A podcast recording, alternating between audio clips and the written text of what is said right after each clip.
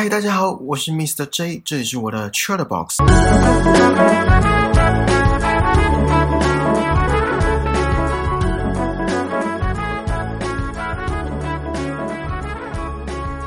今天要分享的是第三季第一集，名称叫 Nose Dive，急转直下。我先大略讲一下剧情。背景是发生在一个可以对所有人评分的世界，满分是五分。女主角打算在所谓的高级社区买下一栋高级公寓，可是因为自己的分数还不到四点五分，所以没办法享有买房的价格折扣。再加上自己预算不足，所以想尽办法提升自己的分数。刚好很久以前的好朋友要结婚，而且是分数很高分的好朋友。邀请女主角在婚礼当天致辞，女主角听到一口答应。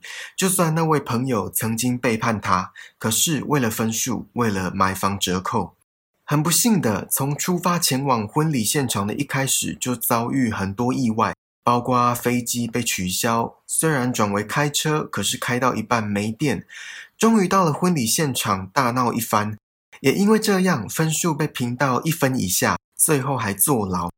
好，剧情差不多是这样。这样听起来是不是跟我们的现实生活有点类似？比如说，在乎 Instagram 有多少人关注，有多少人看现实动态；在乎 Facebook 有多少人按赞，有多少人追踪。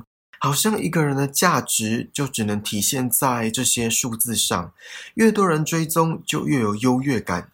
不知道大家有没有看过《打扮的恋爱是有理由的》？里面的女主角川口春奈就是一位网红，没记错的话，她经营了 Instagram 五年的时间，在这五年期间，每天都准时 PO 动态，而且是三则动态，这样算下来也一千多则的贴文了，更别说那些 IG Story。下了一番苦心后，终于来到破十万粉丝的追踪。不过，在剧中，男主角是一位完全相反的人。他出门不带手机，更别说对社群媒体完全没兴趣。跟女主角在一起的时候，也一直劝说把手机放下，专注在眼前的事物。以现代人来说，应该很难办到吧？人生三大错觉，不知道大家有没有听过？手机震动，我能反杀，他喜欢我。其中一个就是手机震动。由此可见，手机对人类来说是多么的不可或缺。好，我有点离题了，我们回来。Nose Dive 急转直下这部作品当中，每一个人都可以随意的帮另外一个人做评分。而且不用注明什么原因，更可怕的是，很多事情都是以分数来做评断。比如说，买房折扣要四点二分以上，租车的服务还把顾客分为四分以上跟四分以下来做区别，还有分数太低不能进场的荒谬规定。女主角甚至还因为分数太低而坐牢。在这个世界，分数就代表一个人的社经地位。这的确是比较极端的阐述手法，可是更能让观众感受到要表达的寓意，也更能体现现代人对于社群媒体的过分投入。比如说 Google 的评论，很多店家都为此伤脑筋。毕竟现代人讲求每一分钱都要实现最大的价值。想象一下，当你到一间餐厅花了三千块吃一顿晚餐，打算犒赏自己。当食物一入口，发现不对劲，舌头上的每一个味蕾都在尖叫，不是兴奋的那种尖叫哦，而是痛苦至极的那种鬼哭狼嚎。那你会作何感想？这时候在选餐厅时，很多人都会以 Google 评论或是其他自己觉得有公信力的评分来列入考虑。店家也知道这点，所以有些会请人帮忙洗分数。比如说，给五分就送什么当招待之类的，或是叫人办小号来刷正面评价。你们应该都有遇过，虽然网络评分不错，可是最后却踩雷的经验吧？我自己就有遇过，虽然没有到难吃，可是跟网络评价就是有出入，心情难免会受到影响。也有可能是我期望太高了。现在想象一下，把这个评分机制，也就是每一个人都可以随意帮另外一个人做评分，而且不用注明什么原因，把这个机制带到现实生活中，你们会向往吗？然后又会发生什么事？我目前想到有两种可能，而且都很极端。一种就是这部影集中所呈现的，大家都尽量给对方正面评价。五分刷好刷满，因为也希望自己的分数可以一直往上升。只是这一切都是假象，没有人愿意说实话，没有人愿意表述自己真实的情感。每一天都做着表面功夫，每一天都过着表面生活。这是第一种极端的可能。第二种是大家恶意的互相给负面评价，反正不用注明原因。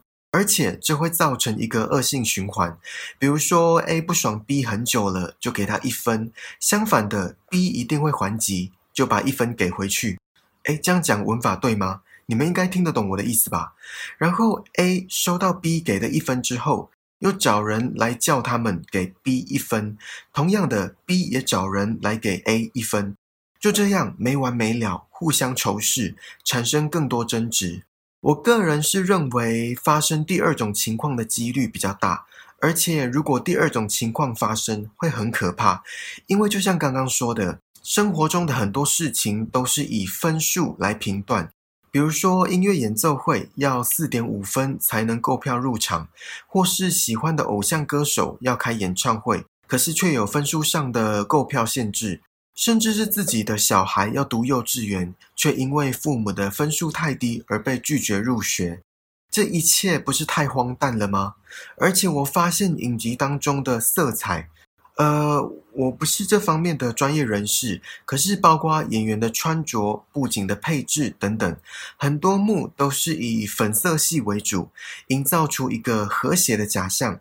可是真的和谐吗？其实不然。影集中有一幕是女主角的同事因为分数太低不能进公司的门，可是女主角看到并没有帮忙，反而一脸嫌弃，怕自己的分数会受影响。体现了以自我为中心的黑暗人格，这和谐吗？一点都不和谐。而且这个情况很容易就成为刚刚说的互相仇视的局面。可能因为女主角没帮他开门，所以对方就给了负评。女主角也不甘示弱，同样的给对方负评。影集中有一段是女主角跟她弟弟的对话，我觉得她弟弟讲的很有道理。他说：“This whole ranking thing, just comparing yourself to people who only pretend to be happy, I bet they are suicidal on the inside。”这整个评分的东西，你是在拿自己跟那些假装自己很快乐的人做比较。我敢打赌，他们那些人的内心一定很痛苦。听完这句话，你们觉得呢？你们认同吗？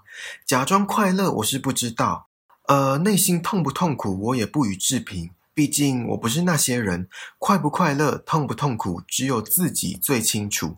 之前我看到一张图，图里面是一位女生在用电脑，好像是在视讯还是直播，荧幕照到的地方都是光鲜亮丽的，都很干净，有可爱的娃娃、可爱的装饰品。可是，在其他角落，也就是电脑照不到的地方，脏乱不堪，垃圾散落在地上。女生甚至脚踩着一个想要求欢的男生，这些都是荧光幕外的景象。我要说的是，在社群媒体上，发布者可以选择他们想要公诸于世的内容，可以选择他们想要给观众或粉丝知道的讯息，不管是以什么形式，文字、照片、影像等等。我同事前一阵子开始使用 Instagram，对，你们没有听错，就是。开始使用 Instagram，他追了几位空姐的 IG，也跟我分享他们的动态。然后我同事说：“哦，他们的生活都好充实，好精彩哦。”我问他：“你怎么知道？”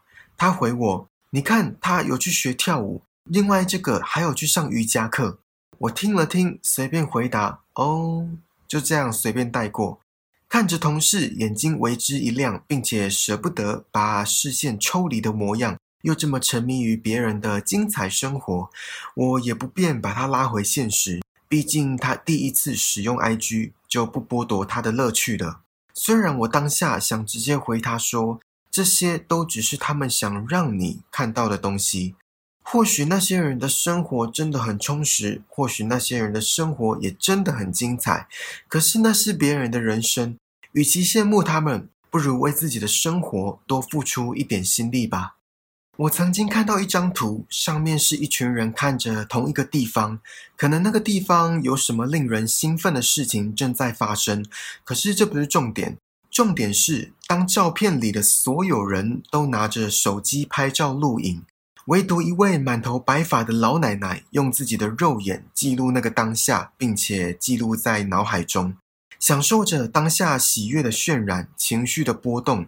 这张照片很讽刺，然后更讽刺的是，我当时就拿着手机看着这张照片。既然讲到这个，我们就来聊聊科技冷漠吧。科技冷漠这四个字，大家都不陌生吧？女主角的弟弟也对着女主角说：“I miss the normal you before these obsessions when we had conversations. Remember？” 我想念之前那个正常的你，在沉迷于这一切之前，我们还会跟对方聊天，记得吗？这段话是不是很写实？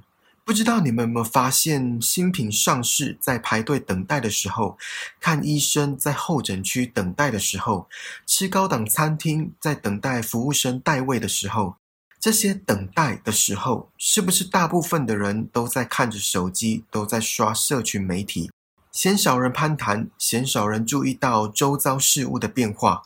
吃饭最明显，餐点上了，都是要等手机先吃饱，才换人类进食。之前去一家烧烤店，我看到一个景象，到现在都还记忆犹新。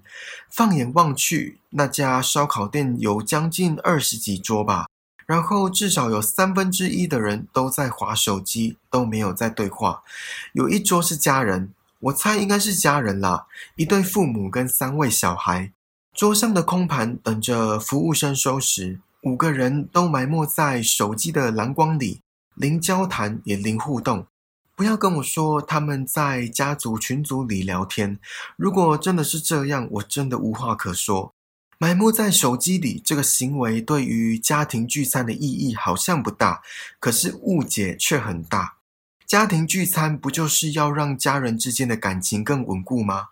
可是那一家子完完全全的体现了“人在心不在”的理念。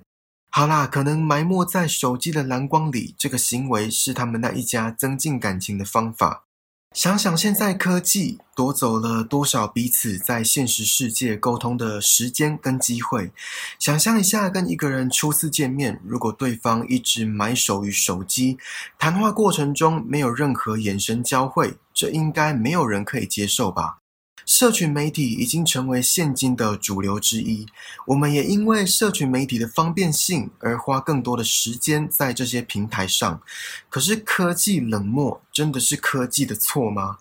我想当初这些社群媒体的发明还有蓬勃发展，并不是为了要拉开人与人之间的距离吧，而是为了打破地理限制，不受空间上的局限，也能够交到不同国界的朋友。跟远在天边的人联系，有一句话不是说科技始于人性吗？可是人的本性并不喜欢孤独，毕竟人类是一种群体动物，就算再怎么孤僻的人，还是会偶尔想要有一些有温度的面对面交流吧。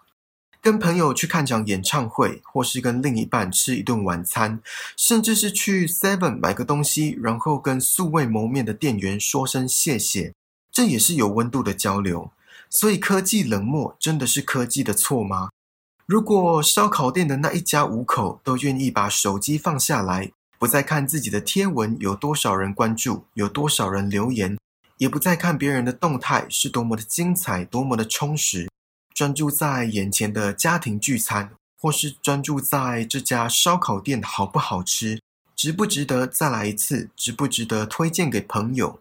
其实科技冷漠并没有减少人与人面对面的互动，因为决定要不要使用社群媒体的人就是我们自己。我们应该真正的相聚，有温度的相聚，而不是在一起共享寂寞，或是也可以说共享冷漠。所以啦，在下次聚餐的时候。或是其他相聚的场合，可以的话，当第一位愿意主动放下手机并且开口聊天的人，或许会比共享冷漠得到更多情感上的收获。好啦，这次的 Chat Box 就到这里喽，希望你们还喜欢今天追剧闲聊的内容。请记得帮我订阅这个节目，然后打星评分、留言，并且分享给身边可能对《Black Mirror》黑镜，还有今天讲的这集《Nosedive》急转直下感兴趣的朋友。更重要的是，让我们一起把人生过得更精彩吧！我们下次见，拜拜。